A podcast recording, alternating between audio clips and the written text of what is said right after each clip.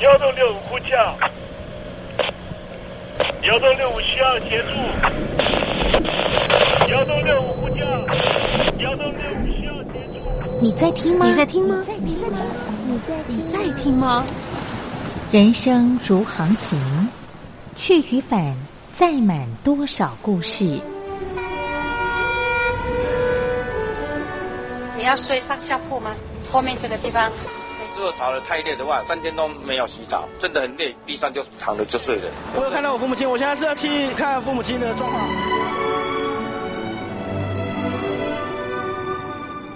聆听故事湾，让每个故事找到属于自己的码头。我到了那儿以后，我们就往妈妈家去。我一到那边，就感觉我妈妈已经她能够活活下来都不容易。我知道，他没他没跟我讲，我也不敢问，好好苦。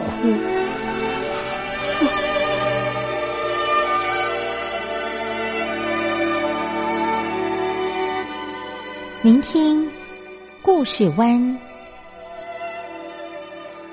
聆听故事湾。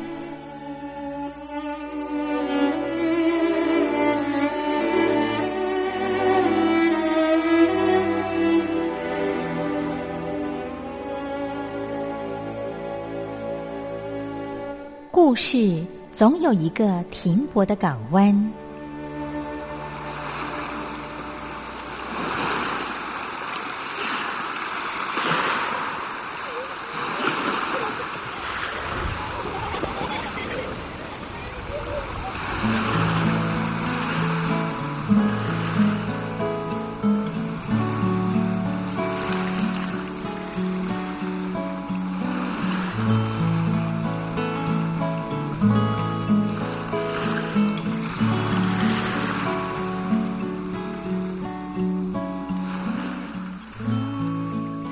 三四五六七七六五四三二一，大陆听众朋友您好，我是您的好朋友东山林，在台北问候您。正在为您进行的栏目就是聆听故事湾，一二三四五六七七六五四三二一，全年无休，每天在空中为您服务。您在每天的凌晨三点十分，或是傍晚的六点十分，都可以在光华之声频道收听到这个栏目。聆听寰宇趋势，不用太多解释，因为聪明的你心中自有诠释。亲爱的听众朋友，我们的节目早晚各一次，听众朋友你可以选择最适宜的时间，和东山林共度这短暂的五十分钟的时光，就在光华之声的频道空中相见。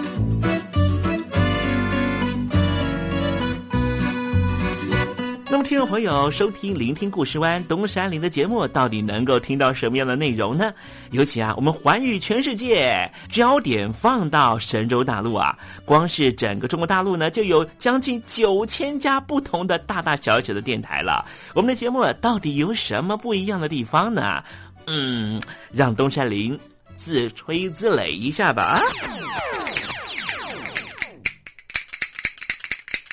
宫中频道何其多，赵钱孙李挺能说。热点平地上直播，仔细听来差不多。直播室外领导多，你说他能怎么说？开场才说茶黑窝，碰上土狼不敢摸。主播低头翻翻稿，导播左右反复搓，想到孩子泪婆娑。好了好了，都别说，且听东山林怎么说。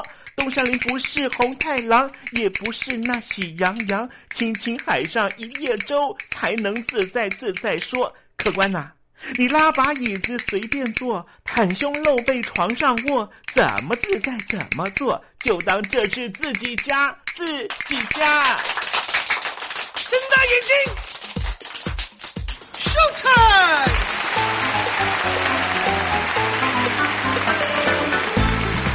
听众朋友，你好，我是你的好朋友东山林，在台北问候您。正在为您进行的栏目就是《聆听故事湾》啦。为什么节目的开场要这样的隆重呢？因为在凌晨三点钟的时候才进行我们的节目啊。听众朋友可能正在打瞌睡之中，或是呢在睡梦之中，所以呢要赶快把听众朋友呢让那瞌睡虫踢到九霄云外啦。听众朋友，今天的节目非常的精彩，千万不要错过喽。那么精彩的内容到底包含了什么呢？赶快让东山林为您报告。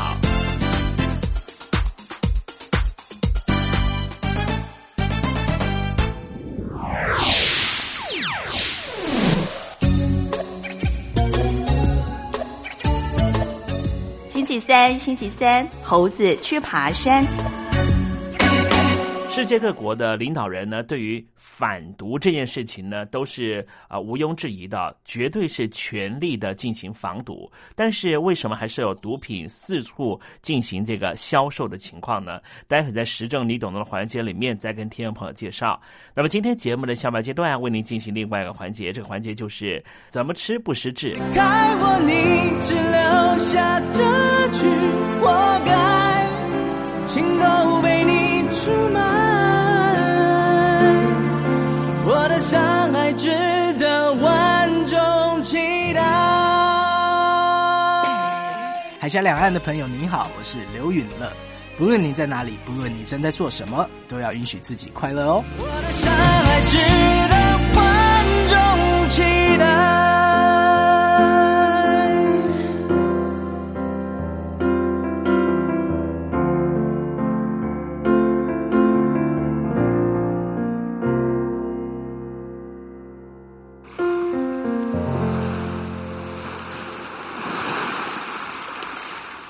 是光华之声，在台北发音。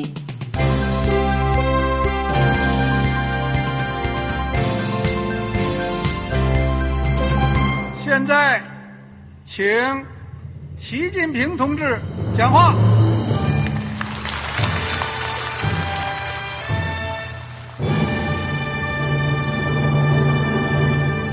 中国梦必须紧紧依靠人民来实现。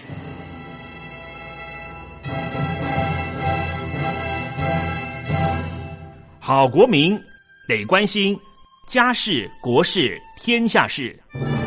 呃，谢谢发言人。我们注意到啊，现在那个外面有很多关于前中央政治局委员周永康的一些消息和报道。我不知道发言人对这个事情有没有什么可以呃透露、可以披露的？国家对于公事啊，不是什么东西都要公示的。我只能回答成这样了，你懂的。那么作为天津市来说，每年要偿还的这个公路建设的贷款量有多大？哎，这个郝国民这个偿还的得回避时政敏感议题。因为他这个这个事儿我就不好再说太细。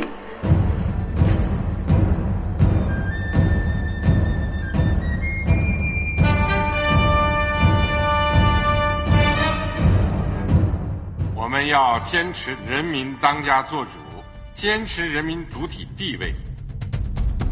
任何官方不宜说太细，期望您体谅的话题，尽在时政，你懂的。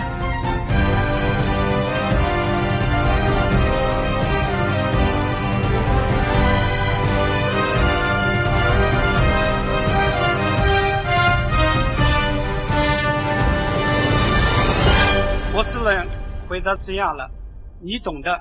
那些官方无法为您说太细的事情，就让东山林为您详细的说明白。天婆早上好，晚上好，正在为您进行的栏目就是聆听故事湾。此刻为您进行的环节就是时政，你懂的，一同关心焦点话题。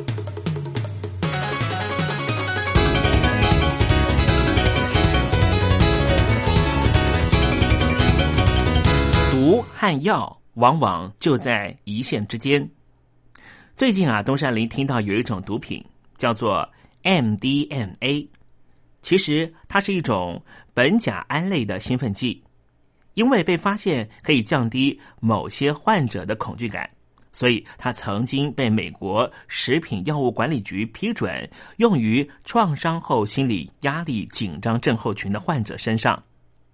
当时是进行人体试验，可是后来 MDMA 最终还是步上了 LSD 的后尘。今天东山林就跟听众朋友谈一谈这 MDMA 怎么样从药物变成毒品的。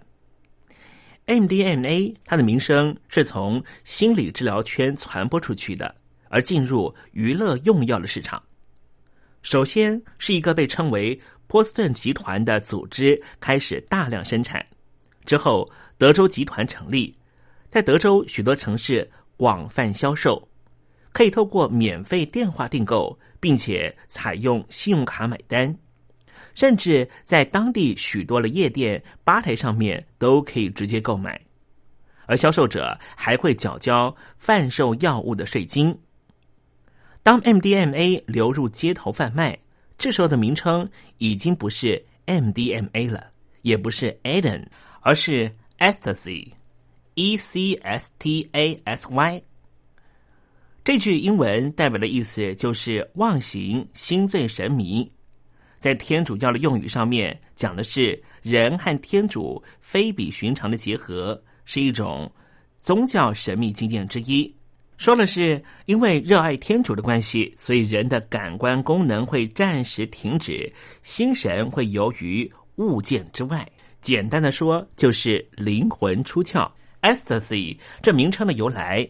根据当初命名者的说法是，当初啊有人建议说，把这东西呢命名成为 empathy，empathy 就是同理心的意思。但是大部分的参与者都认为 empathy 比较像是药物的名字，不像是兴奋剂的名字。而这一种 MDMA 吞到了舞池里面的人群的肚子里面。在轰轰的音乐声和闪耀的光芒刺激之下，使用者的感官满意，浑身兴奋，情绪高涨，而会尽情的跳舞。在人群簇拥之中，会体验出集体交融的亲密感，使得 MDMA 从心理治疗情境中打造平静纯真的 a b e n 化身成为亢奋狂欢的 Ecstasy。不过东山林还是要做个明确的说明。MDMA 并不等于 Ecstasy。首先，MDMA 是化学物质的名称，就是学名，它是个缩写。一般合法上市的药物也都会有所谓的学名和商品名，而 Ecstasy 就是商品名，MDMA 就是学名。比方说，商品名百忧解的抗忧郁剂，成分的学名就不是百忧解。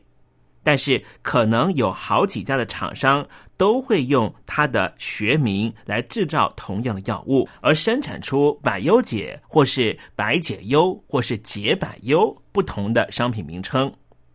像在台湾，不仅有百解忧，也有信乐，还有优士婷，这些都是同样成分的抗忧郁剂。其次，因为娱乐用药市场贩售的 MDMA。并非经过合法和品质认证的制药工厂所生产，都是秘密的地下实验室、地下工厂所生产出来的。因此，制造者不一定有办法合成出百分之百纯度的 MDMA，而且制造的厂商可能为了谋取暴利，会刻意把 MDMA 的含量降低。以其他类似于 MDMA 的物质，或是根本没有任何作用的成分进行替代，以降低生产成本，甚至完全不含有 MDMA 的成分也有可能发生。也就是说，每一次取得的商品 Ecstasy 可能包含不同的成分，即便有相同成分，含量也可能不同。因此，每次使用 ecstasy 的感觉可能都不一样，除非经过化验证明这一颗 ecstasy 含有百分之百的 MDMA，否则很难说我这一次体验完全是 MDMA 的效果。因此，我们不能够把 ecstasy 视同为 MDMA。在美国德州的地方媒体最初开始大量报道 ecstasy 改变了当地夜生活面貌的现象，也引起了德州的参议员班特森的注意。于是，班特森促使美国药物管制局把 MDMA 尽快的列为违禁药物。这个单位美国药物管制局是在一九七三年美国联邦单位经过行政单位整并之后成立的。当时的美国总统就是尼克森，他宣誓面对毒品的威胁，要展开一场全球全面性的战役。美国总统尼克森赋予美国药物管制局重大的反毒责任，也掀开了美国向毒品宣战政策的序幕。这样的政策实行到一九八四年，已经超过十年了。当时美国总统是雷根，依旧捍卫这个政策。雷根的夫人南希还成立了全国家长反毒联盟，要推行政策的施行。在这般的社会风气和舆论之下，只要有任何娱乐药物扩散开的消息，几乎都不能幸免于列为管制药物。美国药物管制局在一九八四年七月二十七号发出了通知，将会把 MDMA 列为管制药物条例中的一级管制药物，就像之前的 LSD 的命运一样。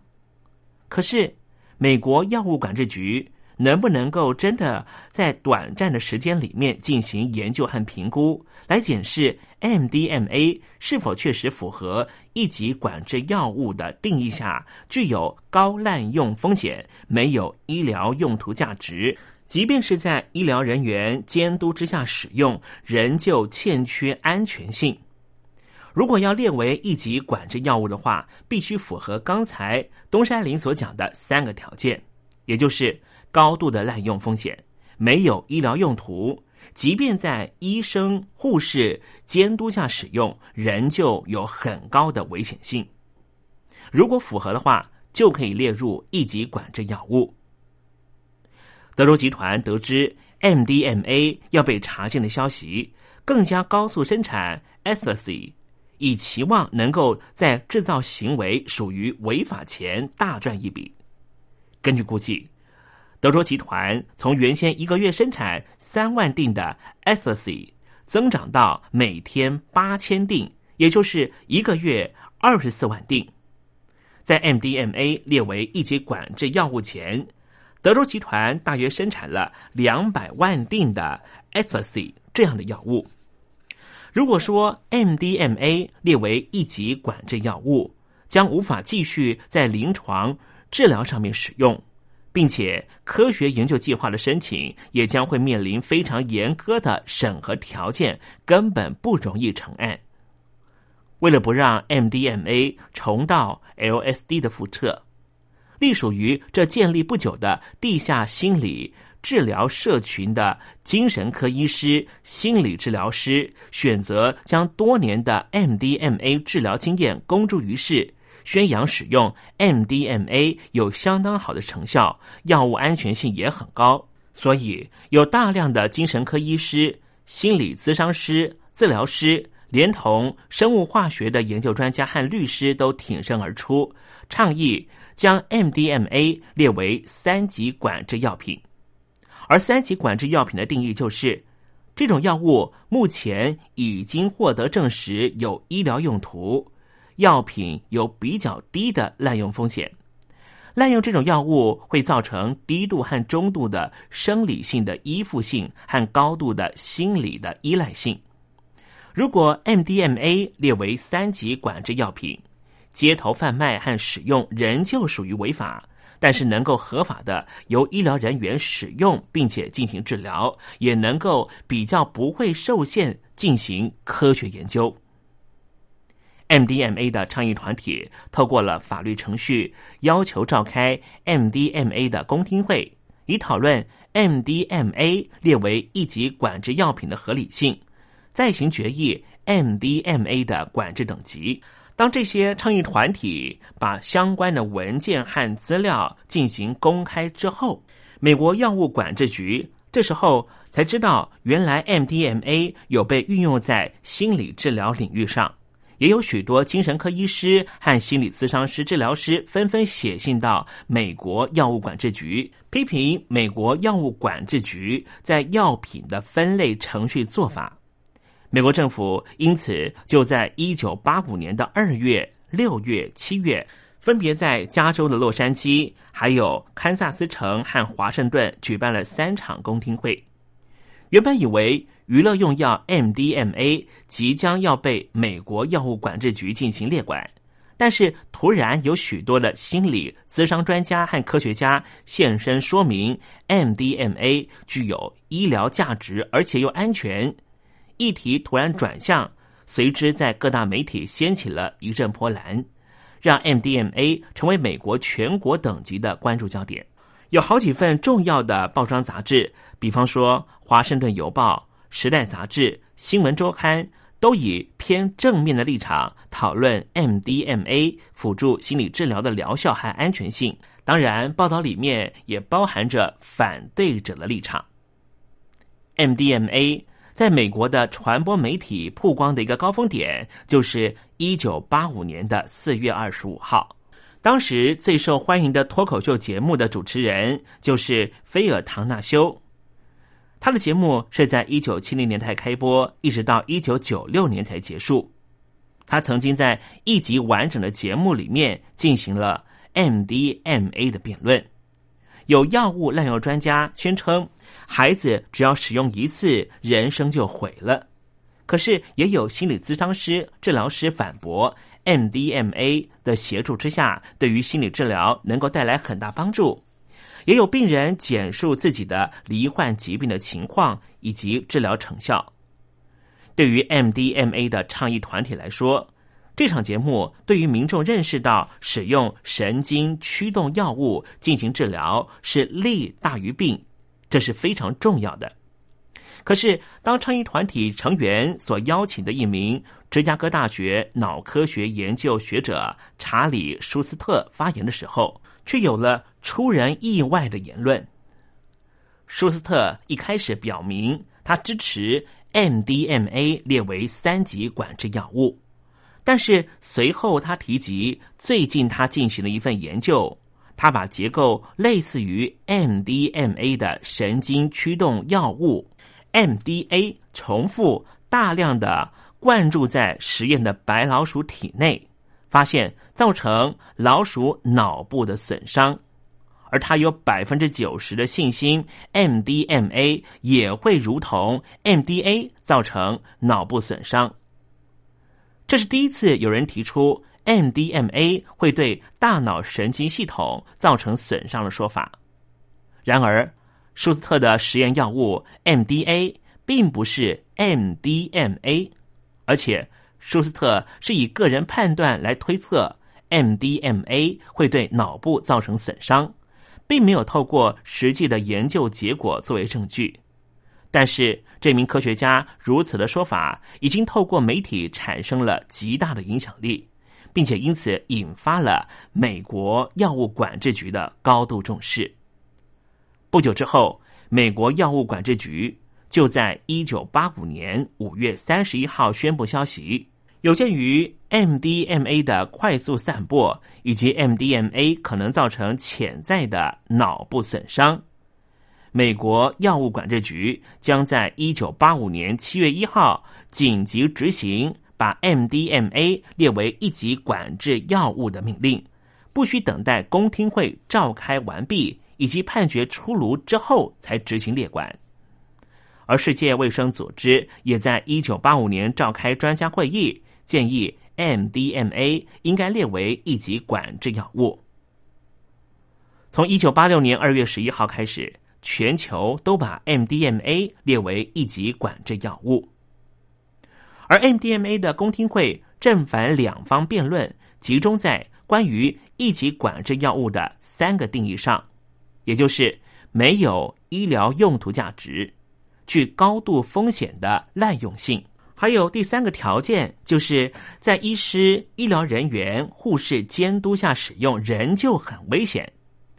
关于 MDMA 的医疗用途价值。支持者将十年来运用 MDMA 治疗各种心理疾病的成果提出来作为证据，肯定 MDMA 辅助心理治疗是极有成效的，即便是用于健康的人身上，也能够提升个人的生命意义。而专业治疗者使用 MDMA 进行治疗经验也显示，在治疗环境中使用 MDMA 是非常安全的。然而，美国药物管制局提出反驳，认为支持者所提出的证据都只是专业者的个案报告和临床观察经验，并没有经过严谨的临床研究设计来进行实验，因此会充斥着主观和偏差性，没办法客观的证明 MDMA 确实有疗效。虽然从一九七七年开始。透过了泽夫的宣扬，让 MDMA 的使用逐渐扩散，但是治疗社群采取低调的姿态，而使得 MDMA 的治疗用途并没有进行台面上的科学实证研究，因此在公听会上面确实欠缺扎实有力的研究报告作为佐证。而美国药物管制局的另外一个反驳论点就是 MDMA。在美国的食品药物管理局的规章中，目前并没有任何被证实的医疗用途，因此 MDMA 也就不具有医疗用途。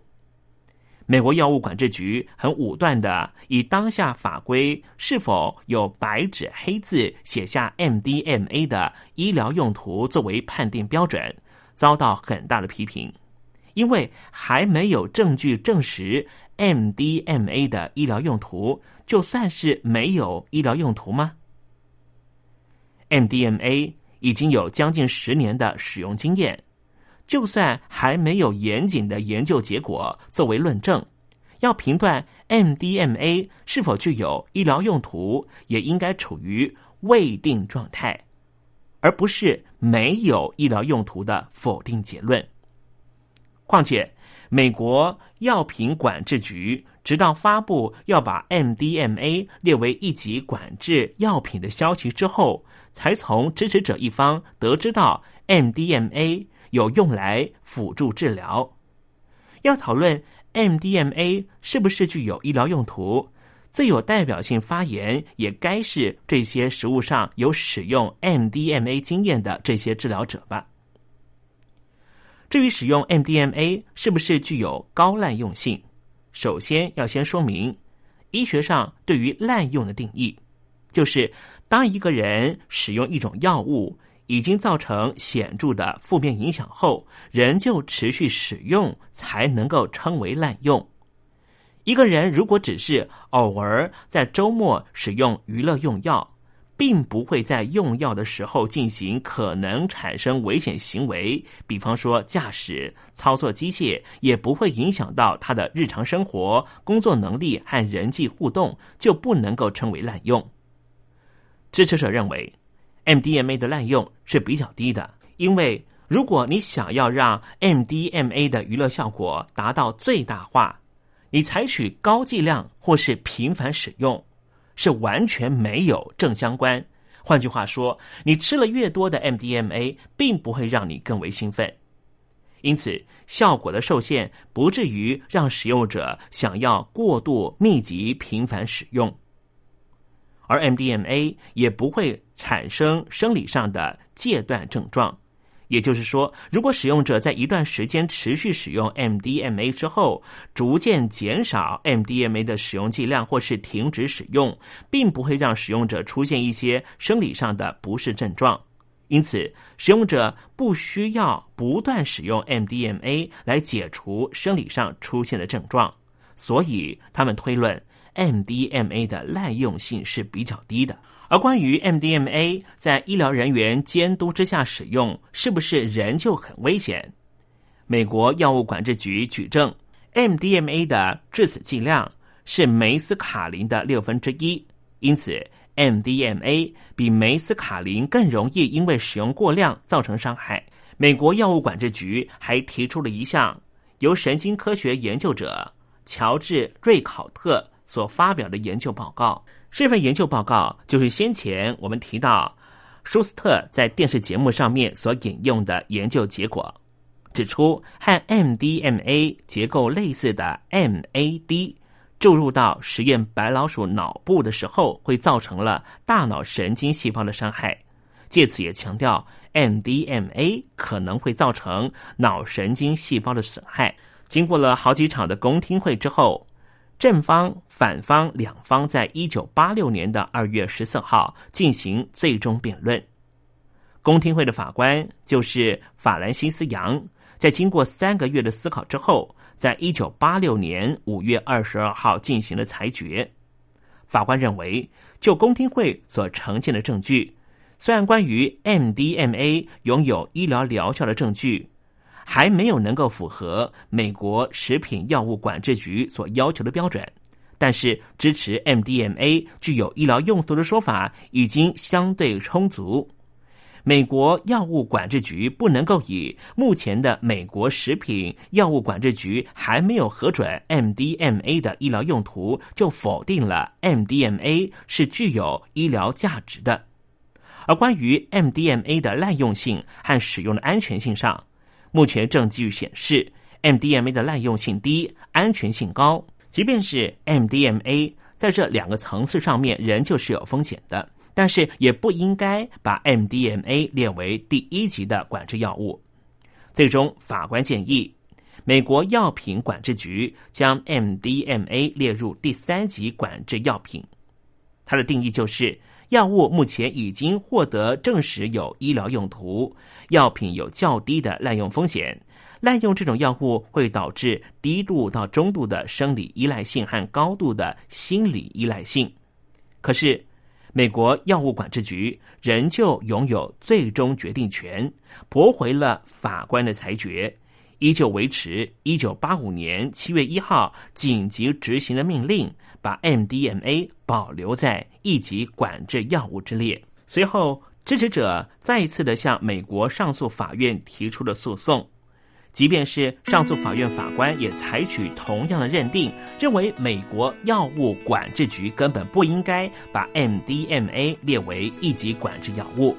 但是，美国药物管制局仍旧坚持立场，在一九八八年三月二十三号开始，永久的把 MDMA 列为一级管制药物。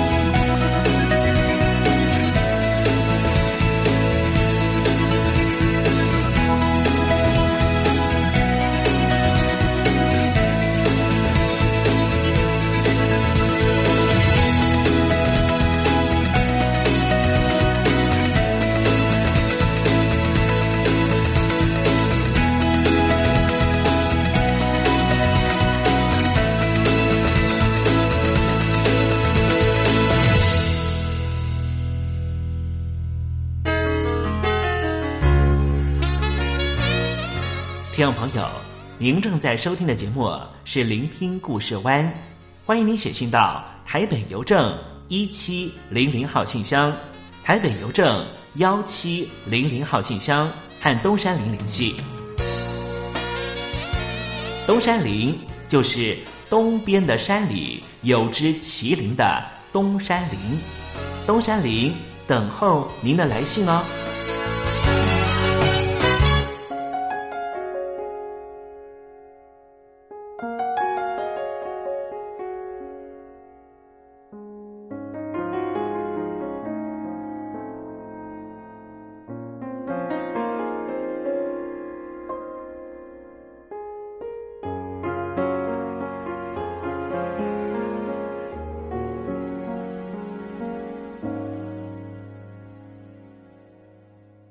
曾经以为年轻不会不见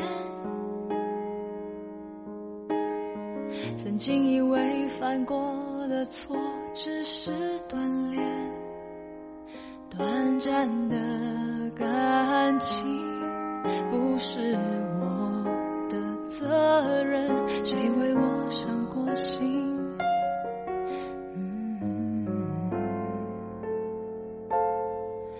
曾经以为爱过就是永远曾经以为分开的泪只是肤浅麻木了的感情也许早该结束谁为我伤过心也许是我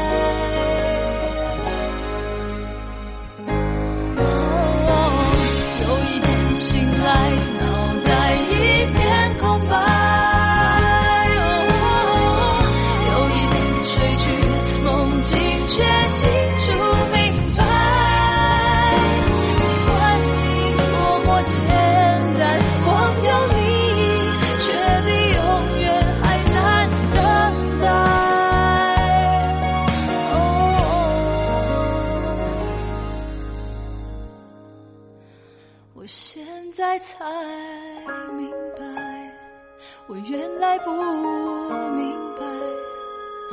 哦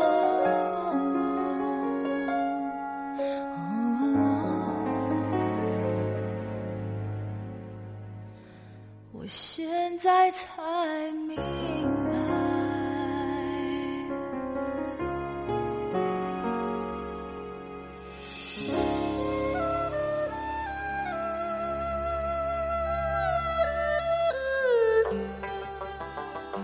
这是两岸中国人都喜欢的一首歌。小城故事多，充满喜和乐。如果主持人播错了速度。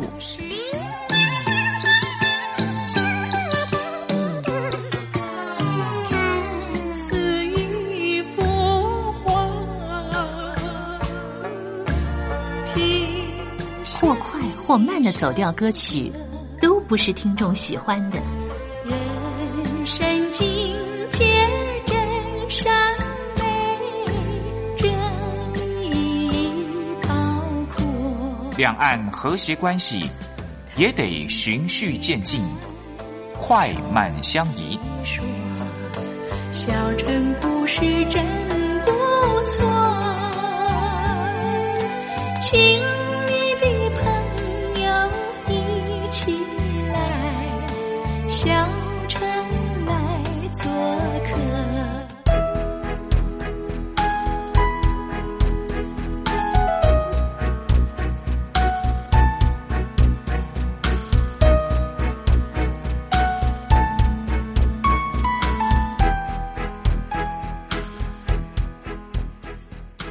活中少不了知性的真，生活中少不了理性的善。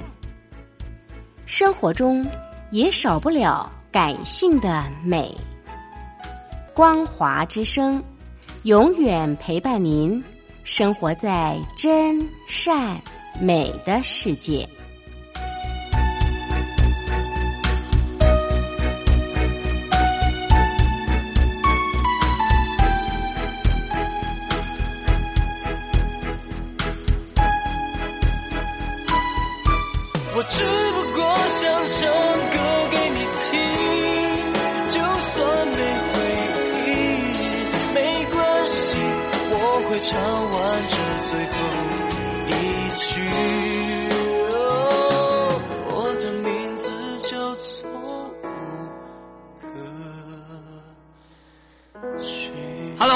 的听众朋友，你好，没错，我就是吴克群。不管你现在在做什么，不管你现在在哪里，吴克群和光华之声在台北问候你。我只不过想唱歌给你听，用尽我全力，一首歌。这里是光华之声。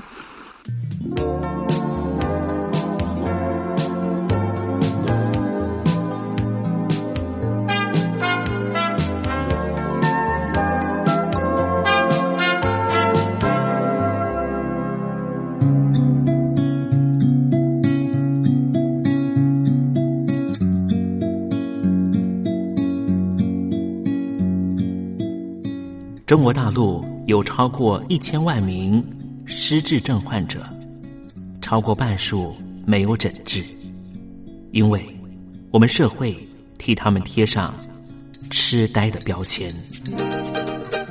Hello，来了，Hello，失智症不是绝症，及早发现，尽早治疗，可以减缓恶化。透过饮食，还可以避免患病哦。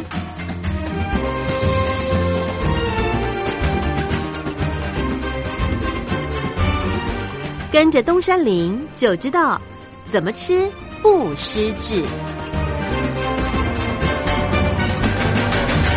Hello，听众朋友，又到了怎么吃不失智的环节，跟着东山林一起发现不失智的饮食秘方吧。今天啊，要向听众朋友介绍的食材是菠菜。菠菜有别的名字啊，叫做赤根菜或是鹦鹉菜。为什么叫鹦鹉菜呢？因为啊，有一种。烹调的方式特别把菠菜的根部切下来再烹调，我们把它称为叫做鹦鹉嘴，这就是呢菠菜为什么叫做鹦鹉菜的由来了。菠菜呢，它的盛产期呢是每年的九月到隔年的二月，三月到五月它的产量是比较少的。菠菜含有丰富的叶酸、维生素 C、维生素 K、钾、铁、镁、贝塔胡萝卜素这些营养成分。菠菜中所含有的矿物质，包含的铁和钙，在根部的含量比较高，也就是鹦鹉嘴的部分呢，含有铁跟钙的含量是很高的。谈到了菠菜的营养功效啊，我们必须提到叶酸了。菠菜中的叶酸呢，可以改善贫血，可以预防心血管疾病，它就可以去除心血管疾病中的危险因子是什么呢？就是同伴胱氨酸，保护心脏血管的健康。菠菜中含有丰富的维生素 C 和贝塔胡萝卜素这些抗氧化的物质，可以保护脑细胞不会受到自由基的损害，有助于启动大脑的功能，又能够增强年轻活力，防止大脑细胞的老化。而贝塔胡萝卜素啊，则具有延缓细胞老化和保护眼睛的功能。另外，菠菜有丰富的叶绿素和膳食纤维，可以防止细胞内的基因损害，维持细胞的正常功能。同时，它能够促进肠胃的蠕动，使得肠胃道内部的致癌物质可以随着粪便排出体外，保持肠道的通畅，让肠道更为健康。而它的维生素 K 呀，则可以刺激骨钙素的形成，帮助骨骼强壮。不过东山林呢，还是要提醒听众朋友啊，菠菜还有丰富的草酸，这是菠菜吃起来会有苦涩味道的来源了。那么草酸呢，容易和含钙物质结合，就是容易和排骨和豆腐结合了。所以呢，草酸钙结石体质的人呢，就不要常常吃菠菜了。菠菜和肝类一起烹调的话，所谓的肝类是什么呢？就是猪肝呐、牛肝这些东西了。菠菜和猪肝一起烹煮的话，对于预防贫血能够发挥加成的效果。如果菠菜呢用油来烹煮的话呢，也能够促进菠菜的贝塔胡萝卜素的吸收。这些在烹调上的小配包，就提供听众朋友做参考了。今天向听众朋友介绍的食材就是菠菜，希望听众朋友广泛的运用在你的每天饮食中，和东山林一起影响健康人生。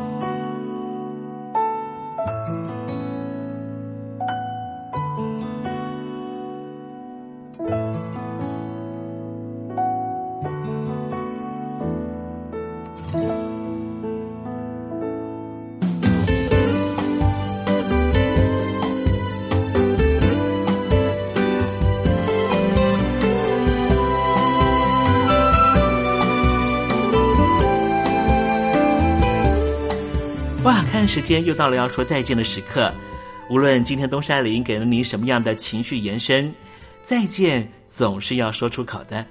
但是，我最亲爱的小伙伴，你知道吗？比起再见，其实我们更擅长想念。每一次的再见，都是为了下一个再相聚，不是吗？我没办法确知明天还会不会在这里见到你。都说了，人世间的所有相遇都是久别重逢。不管说再见之后，你会遭遇什么人，会见到什么样的风景。如果你愿意的话，东山林每天都在这里等你。再请您和我分享你的一路精彩，好吗？再见了，我最亲爱的你，我们不见不散，拜拜。